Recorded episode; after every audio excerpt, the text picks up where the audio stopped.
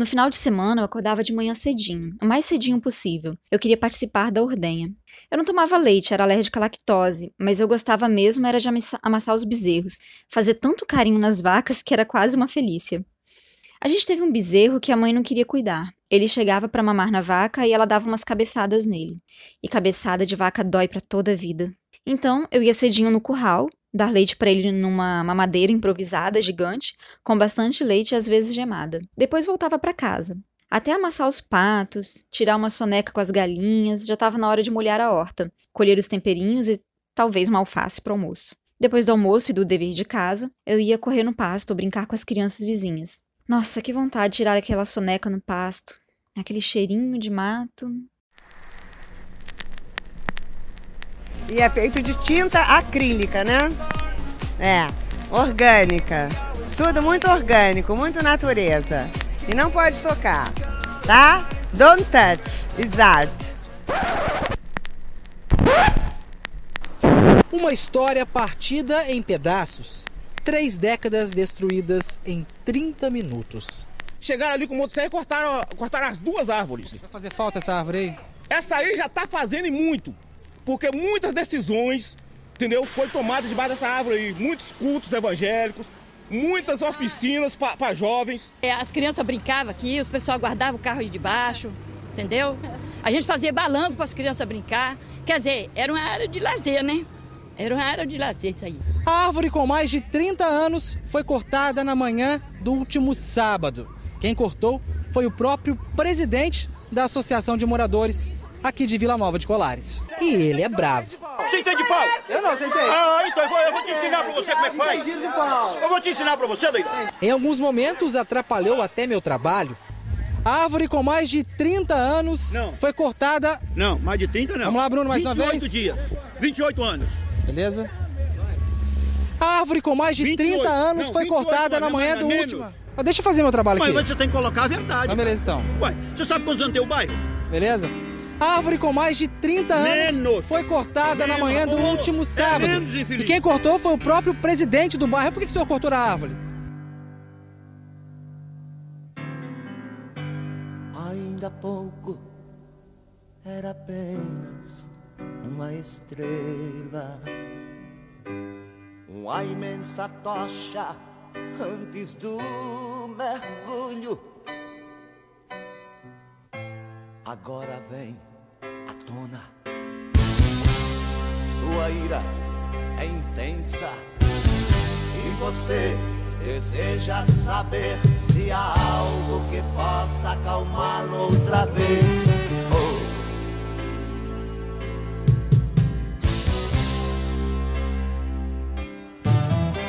Os pássaros, a lua cheia e todo o céu leitoso todas as formas da natureza mostravam a grandeza do mundo. O menino Caleb, Luenzo, tinha pouco mais de dois anos quando de repente começou a andar com dificuldade. Preocupada, Elisângela, sua mãe, levou a criança ao médico. Ele tinha leucemia. Caleb cresceu próximo a uma plantação de algodão, em Lucas do Rio Verde, conhecida no Mato Grosso como capital da agroindústria. O mecânico de tratores Antônio Correia mudou-se para Tangará, da Serra, em busca de oportunidades de emprego no crescente setor agropecuário mato-grossense. Depois de dois anos trabalhando em fazendas de soja, teve sua primeira filha, Emanuele, que nasceu com espinha bífida, que é um tipo de malformação congênita que provoca problemas motores e compromete o funcionamento da bexiga e do intestino. Uma taxa mais alta de malformação foi encontrada em regiões com maior uso de agrotóxicos, como a atrazina, segundo análise publicada em artigo da Universidade Federal do Paraná. O herbicida está proibido desde 2004 pela União Europeia, que associa a substância à ocorrência de distúrbios endócrinos, problemas que afetam o sistema hormonal. Já o glifosato, conhecido como, classificado na verdade, como provável cancerígeno pela International Agency for Research on Cancer, está em meio a intenso debate internacional sobre seus efeitos negativos à saúde. Em março, um júri nos Estados Unidos o apontou, o glifosato, como um fator importante na relação com o desenvolvimento do câncer em um homem de 70 anos. Voltando ao Caleb. Quando meu marido soube da doença do Caleb, Ele ficou desesperado, achou que, sentiu culpa... achou que se sentiu culpado porque trabalhava com isso, e mesmo sabendo que não podia, ele abraçava as crianças quando chegava do trabalho com a roupa contaminada. Lembra a mãe, é ela que está convencida de que essa múltipla exposição aos agrotóxicos levou seu filho a desenvolver a leucemia. O Estado deve liderar a produção da fibra nacionalmente segundo previsão do Instituto Mato Grossense de Economia Agropecuária para a safra de 2018 e 2019, a fibra de algodão. Na cidade onde Caleb cresceu, o glifosato aparece como o mais vendido na agrológica agromercantil, com o nome comercial ZAPPQ1. A loja é revendedora exclusiva da Singenta, empresa suíça que tem no Brasil o seu principal mercado consumidor. Não, Chapôs, este não é um pataquadas, apesar de que a gente vai ver algumas notícias por aqui, mas definitivamente não vai falar exatamente né, sobre mercado de arte. Eu sou a Fabiana Pedroni e este é o Não Pode Chorar, um extra do podcast Não Pode Tocar, em que a gente pratica a dádiva da reclamação. São resmungos para a gente conseguir parar um tempo, pensar, se suspender dessa correria do dia a dia e tentar, quem sabe, ver saídas possíveis de um problema, ou ao menos começar a reconhecer algo como um problema e hoje vamos falar sobre o que está envolvido no nosso prato de cada dia.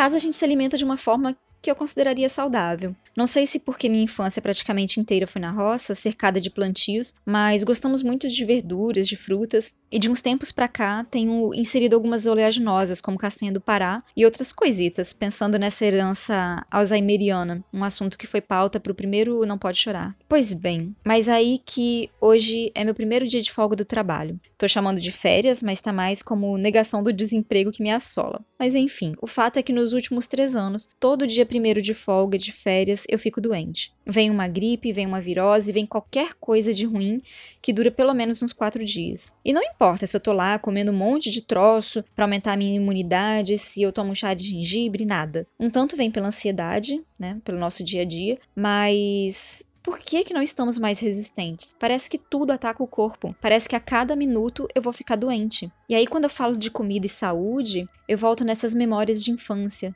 né? Lembro do pomar, da horta, das vaquinhas. Mas eu lembro também da roça, do plantinho, do, do quartinho dos agrotóxicos, do veneno. A nossa horta ela era muito pequena, a gente não pulverizava, dava para tirar o mato com a enxada, com as mãos, mas a roça, que era de colheita para venda, essa sim era pulverizada. O primeiro desafio foi compreender que nós não éramos da roça, pelo menos não daquela. Os meus pais, eles foram criados no interior, mas eles passaram uma boa parte da vida também na capital, do Espírito Santo. E eu fui para a roça com quatro anos, então a gente não era bem exatamente daquela roça. Cada roça é uma roça. As relações é, genealógicas, eh, essas relações de família, elas são importantes para dizer se você é ou não daquele lugar. Então, no começo, a gente teve bastante dificuldade de nos fazer, fazermos ser ouvidos. Bom, pelo menos isso era o que eu pensava como uma desculpa para muita coisa. Diz minha mãe que um dos estranhamentos foi ter a necessidade de criar um quadro de pulverizações para marcar o intervalo de tempo que o agrotóxico deveria ficar na planta e não se poderia colher antes do tempo prescrito pela embalagem. Então a gente fazia era como se fosse um tempo de carência do veneno.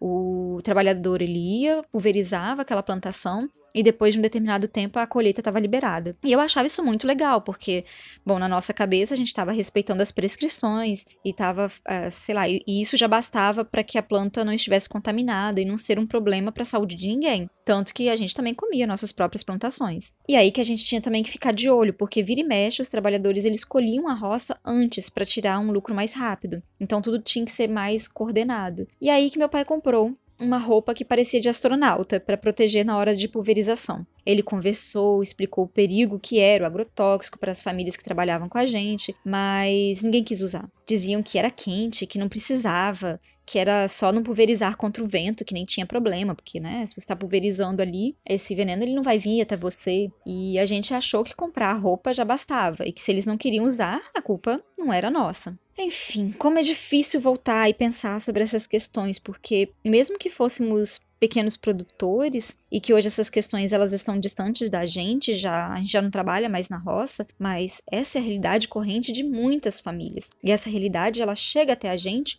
como um soco no estômago, não importa onde você esteja, não importa qual a sua relação com a cadeia produtiva de alimento, você consome, você está dentro da cadeia produtiva. Então não bastava comprar roupa, não bastaria nunca criar um esquema e confiar nele, porque a gente estaria ali confinando, confiando na embalagem de um veneno. E se a gente amplia para outros modos de produção que usam pulverização, não por bombas manuais como a gente usava, mas por aviões, gente, enfim, na mesma reportagem que eu li antes, que falava sobre o menino Caleb, que foi uma reportagem da ONG Repórter Brasil, é, diz assim que no Mato Grosso, um decreto de 2013 reduziu as distâncias permitidas para aplicação terrestre de agrotóxicos, ou seja, hoje é permitido aplicar ainda mais perto de povoados, cidades e cursos de água. A distância mínima autorizada era de 200 metros no estado e em 2013 foi reduzida para 90 metros. Outras mudanças implementadas no mesmo ano reduziram a transparência sobre o uso das substâncias. O INDEA, que é o órgão estadual que antes publicava as substâncias e as quantidades de agrotóxicos é, utilizadas em cada município, hoje não divulga mais esse monitoramento.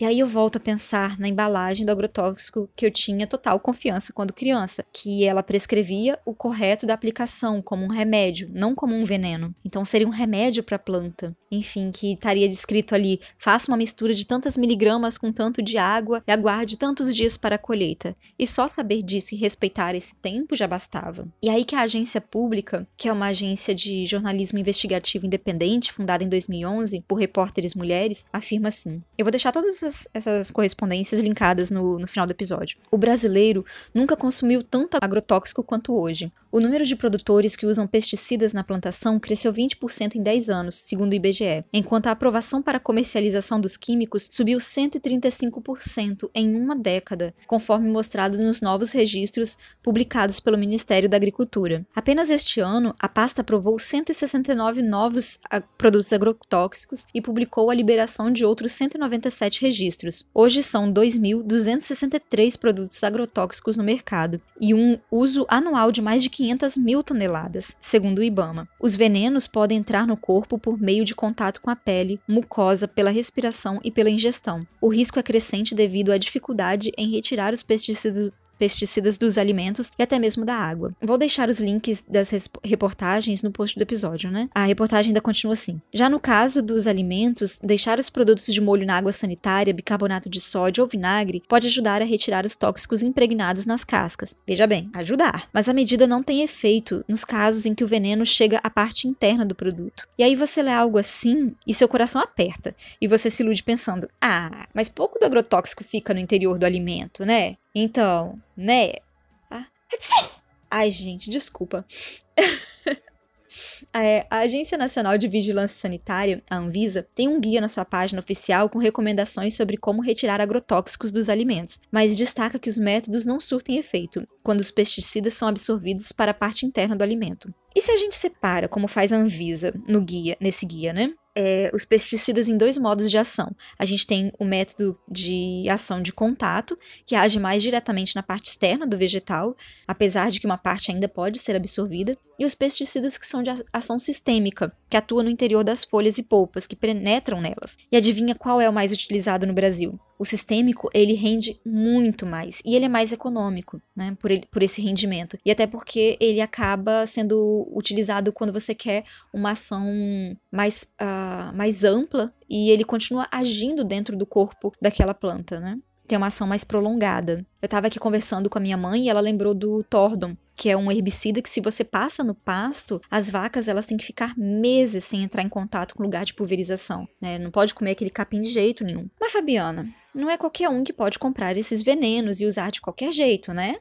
Não, do mesmo jeito que não se deveria usar remédios de tarja preta sem prescrição. Mesmo que hoje se exija a inscrição de produtor rural, por exemplo, né, que se exija uma espécie de receita, assim, ainda assim o acesso é muito fácil. Afinal de contas, quem que faz essa receita? É, por exemplo, você tem uma planta em casa, ela está com um determinado problema, né, ali de algum fungo, alguma coisa, você pega uma folha dela, leva para uma casa agrícola que vende esses venenos e você mostra a folha, o cara que faz a receita, ele tá lá, ele vai olhar, ah, para esse tipo de problema você precisa deste tipo de veneno.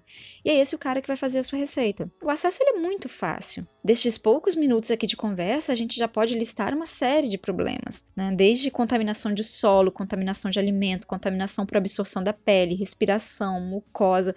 Gente, não há corpo que aguente. Quem já esteve em contato direto com agrotóxicos consegue sentir o cheiro deles só por dizer a palavra. E olha que eu tô com o nariz entupido e eu consigo, enquanto eu tô falando, sentir aquele cheiro que ele é muito impregnante. Aquilo gruda na pele, gruda na roupa, a roupa fede, fica suja, você lava, ela continua suja, você lava e lava e todo o resíduo vai para onde? Pois é, segundo dados do Ministério da Saúde, dentro do Sistema de Informação de Vigilância de Qualidade da Água para Consumo Humano, que é o CISÁGUA, mais de 1.300 cidades foram encontrados resíduos de agrotóxicos na água que sai das torneiras em mediações feitas em medições feitas entre 2014 e 2017. Embora a maioria esteja abaixo do limite legal permitido no Brasil, não existe estudo sobre o potencial da mistura de diferentes agentes químicos. Até porque se você tem diferentes agentes químicos no mesmo espaço, no mesmo elemento, eles podem entrar em reação. O levantamento também descobriu que dentre os 5.570 municípios brasileiros, 2.931 não realizaram testes na sua água entre 2014 e 2017. E também a gente tem que pensar onde foi feito, onde foram feitas essas medições, em que propriedades, o que está representando de fato aquele município. Agora imagine todas essas preocupações aumentadas em 922%, que é a percentagem de alta na liberação de pesticidas no Brasil este ano de 2019, se comparado ao mesmo período de 2010. Nossa, só dessa leitura a gente já tem tantos problemas e medos aí no meio. Primeiro que para a gente ter ciência de números, esses números eles têm que ser medidos. E quem que mede? Como que mede? Para quem que mede? Temos acompanhado este 2019 desastroso em muitos aspectos, e um deles certamente é o desmonte de, das proteções ambientais. Temos o aumento da violência rural contra comunidades indígenas, dos movimentos sem terra, pressão dos ruralistas, nessa alta de 922%, e por mais que a gente continue a se orgulhar do premiado filtro de barro, ele, coitado, não seria capaz de retirar o agrotóxico da água. Segundo a agência pública, uma vez que o pesticida ele chega na água, ainda não se tem um processo bem substanciado e que garanta que o cidadão possa usá-lo para fazer a purificação. Diz o professor Antônio Diora, que, que ministra a disciplina de recursos hídricos no Departamento de Engenharia Agrícola e Meio Ambiente da Universidade Federal Fluminense. A resolução número 274, de 22 de setembro de 2005 da Anvisa, que regulamenta a venda de águas envasadas e gelo no Brasil, define limites máximos permitidos das substâncias químicas que representam risco à saúde, inclusive de agrotóxicos. O glifosato, por exemplo, tem como tolerância 500 microgramas por litro. E fica aquela pergunta, né? Como que toleramos quantidades de coisas nocivas em nosso corpo? Se é nocivo, é veneno e pronto. Mas não é que toleramos, é que, desculpem o pessimismo, estamos caminhando para um colapso e o Brasil ele é alvo fácil nesse sentido devido a essa crise política, midiática, ambiental e por aí vai. Vamos tá, mas há uma última reportagem. Na Monga, Mongabai, desculpa, não sei como pronuncia, que faz um jornalismo ali ambiental independente, é, publicou no dia 6 de maio, e olha quanta coisa mudou desde lá, né? Um alerta de uma pesquisa que afirma que a Amazônia pode ser a, a, maior vítima da guerra comercial entre Estados Unidos e China. Diz assim no resumo: Os Estados Unidos são o maior produtor de soja do mundo e historicamente exporta a maior parte de sua produção para a China. Mas depois da alta das tarifas impostas à China por Donald Trump resultar em uma retaliação chinesa, aumento de 25% nos impostos de importação sobre os produtos agrícolas dos Estados Unidos no ano passado, as exportações de soja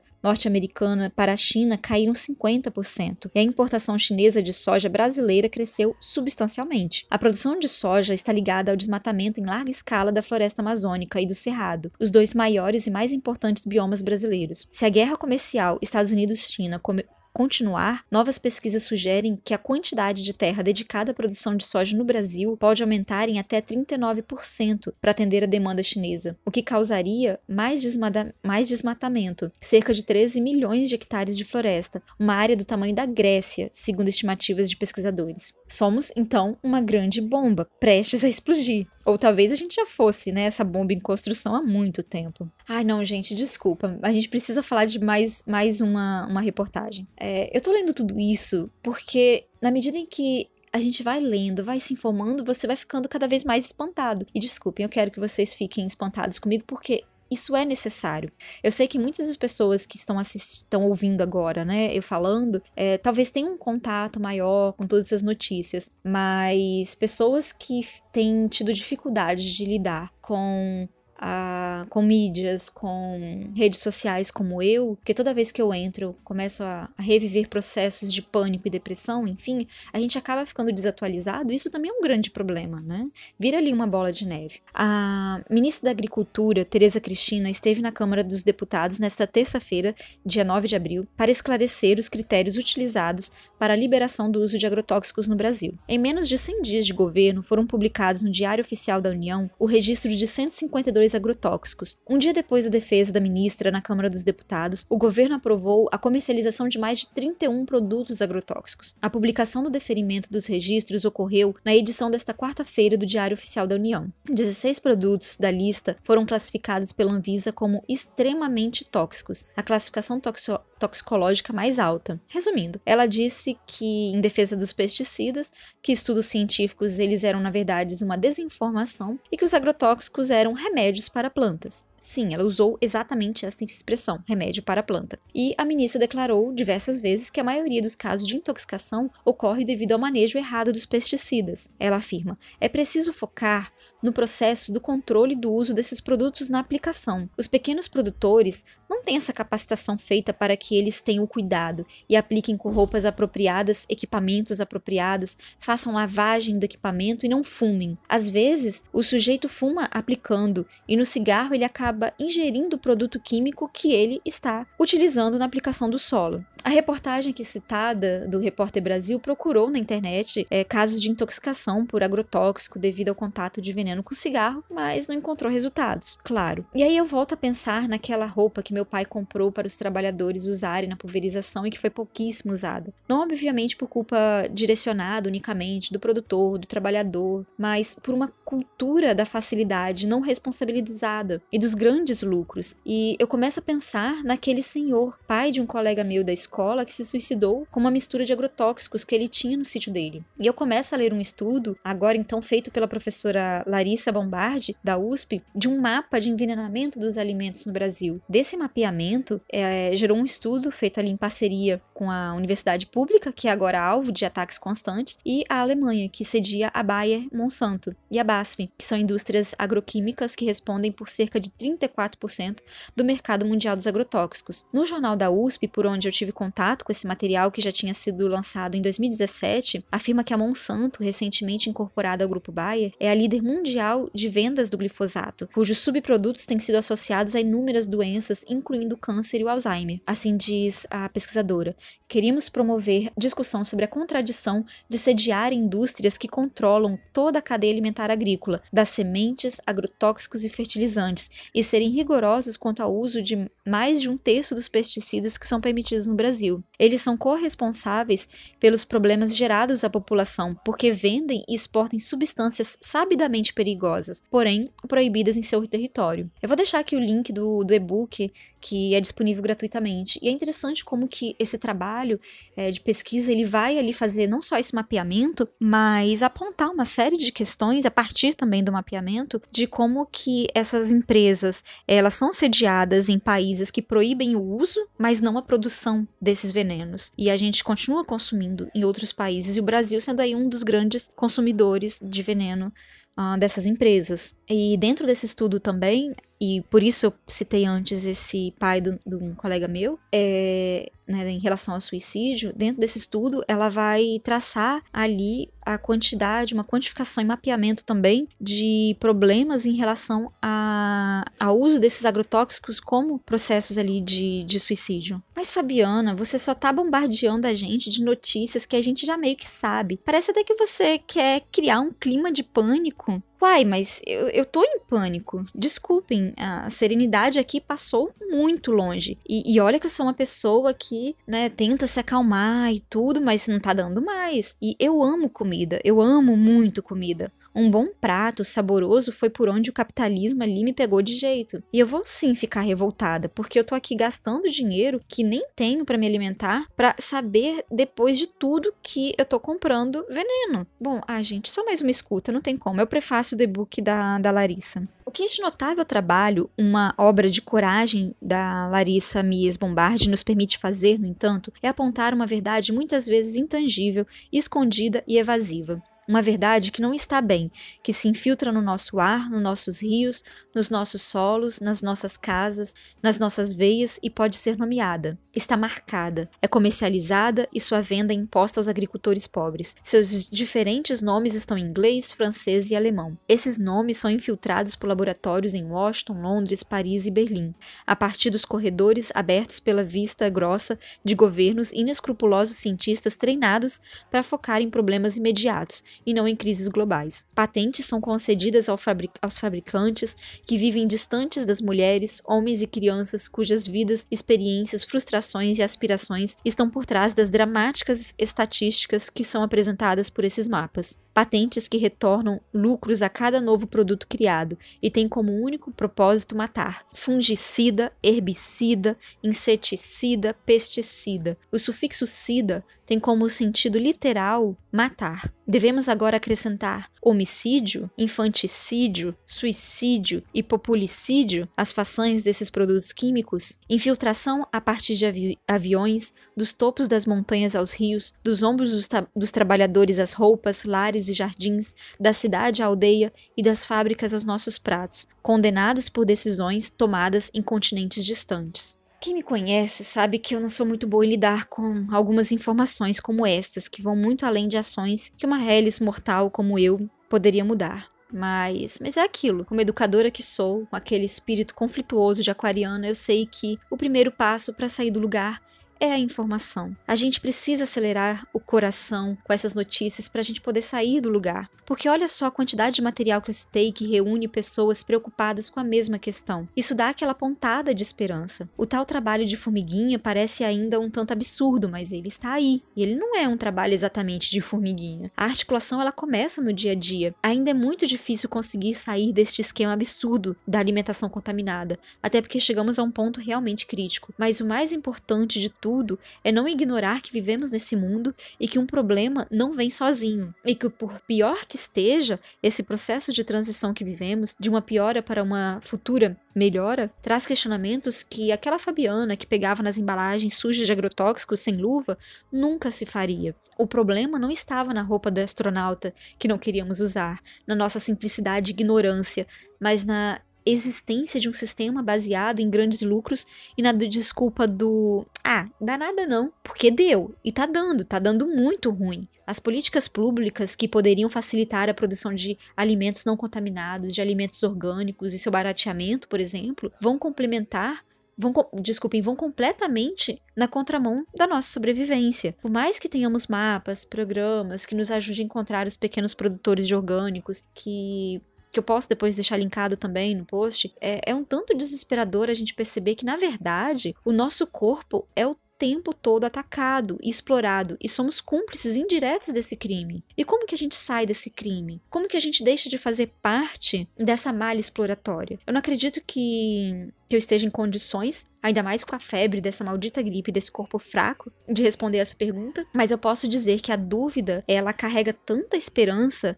que nos fez acreditar nos últimos dois anos que a Dinamarca seria, em 2020, o primeiro país a ter 100% da sua produção só de orgânicos. E era uma fake news. E é difícil de acreditar e de admitir que a nossa esperança alimentou por tanto, tanto, por tanto tempo e tão bem essa fake news. Ai, gente, agora chega de resmungos. Eu vou descer a rua, comprar mais gengibre com o vovozinho da venda e ver se eu salvo meu nariz um pouco. Eu espero que vocês não fiquem tristes por esse não pode chorar tão estranho, cheio de notícias, uma mistura de resmungos e de desespero, mas o fato é que a gente precisa começar a pensar, a se informar e a se revoltar de fato.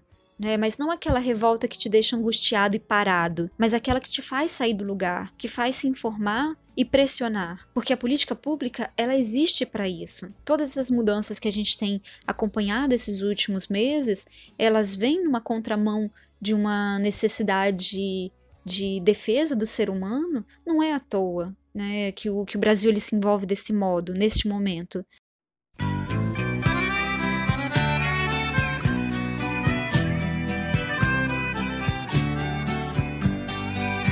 Plantei um sítio no sertão de Piritiba, dois pés de Guataíba, caju, mangue, cajá. Peguei na enxada como pega um catingueiro, fiz acero, botei fogo, vá ver como é que tá.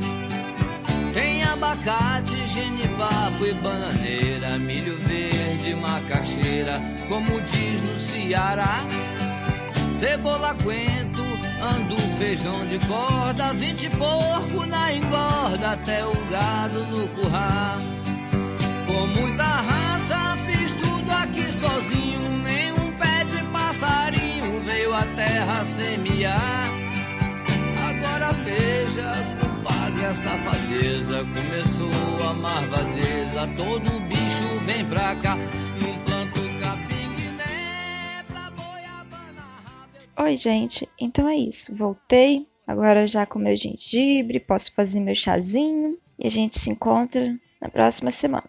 E desculpa, gente, se eu tava. se eu gaguejei muito. Exatamente.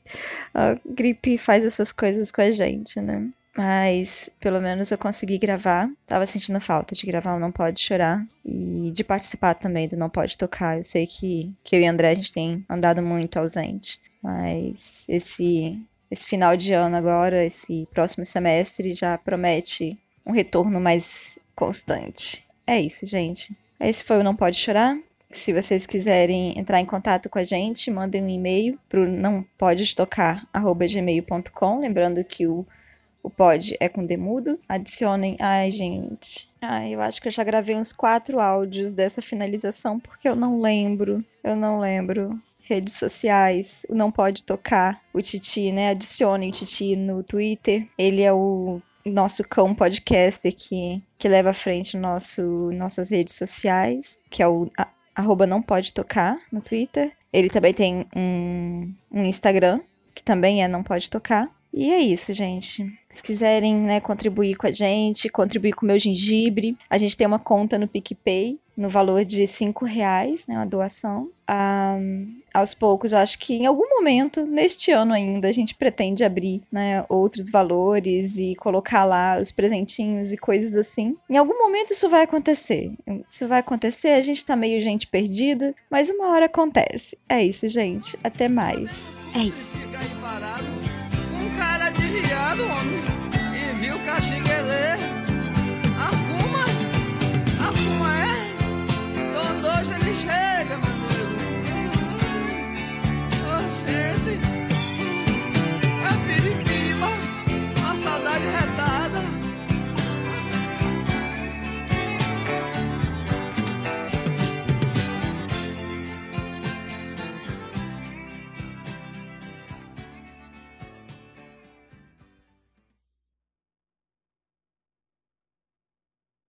Você acha certo o que, que você fez aqui, Paçoca?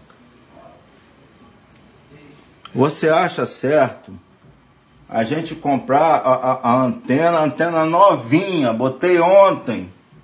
Você comeu o fio, você tá com fome, paçoca. Os ossinhos que eu compro para você e pro choqueto, a raçãozinha, os palititos de osso para você, não basta não, paçoca. Você tem que comer o fio também, cachorrinho.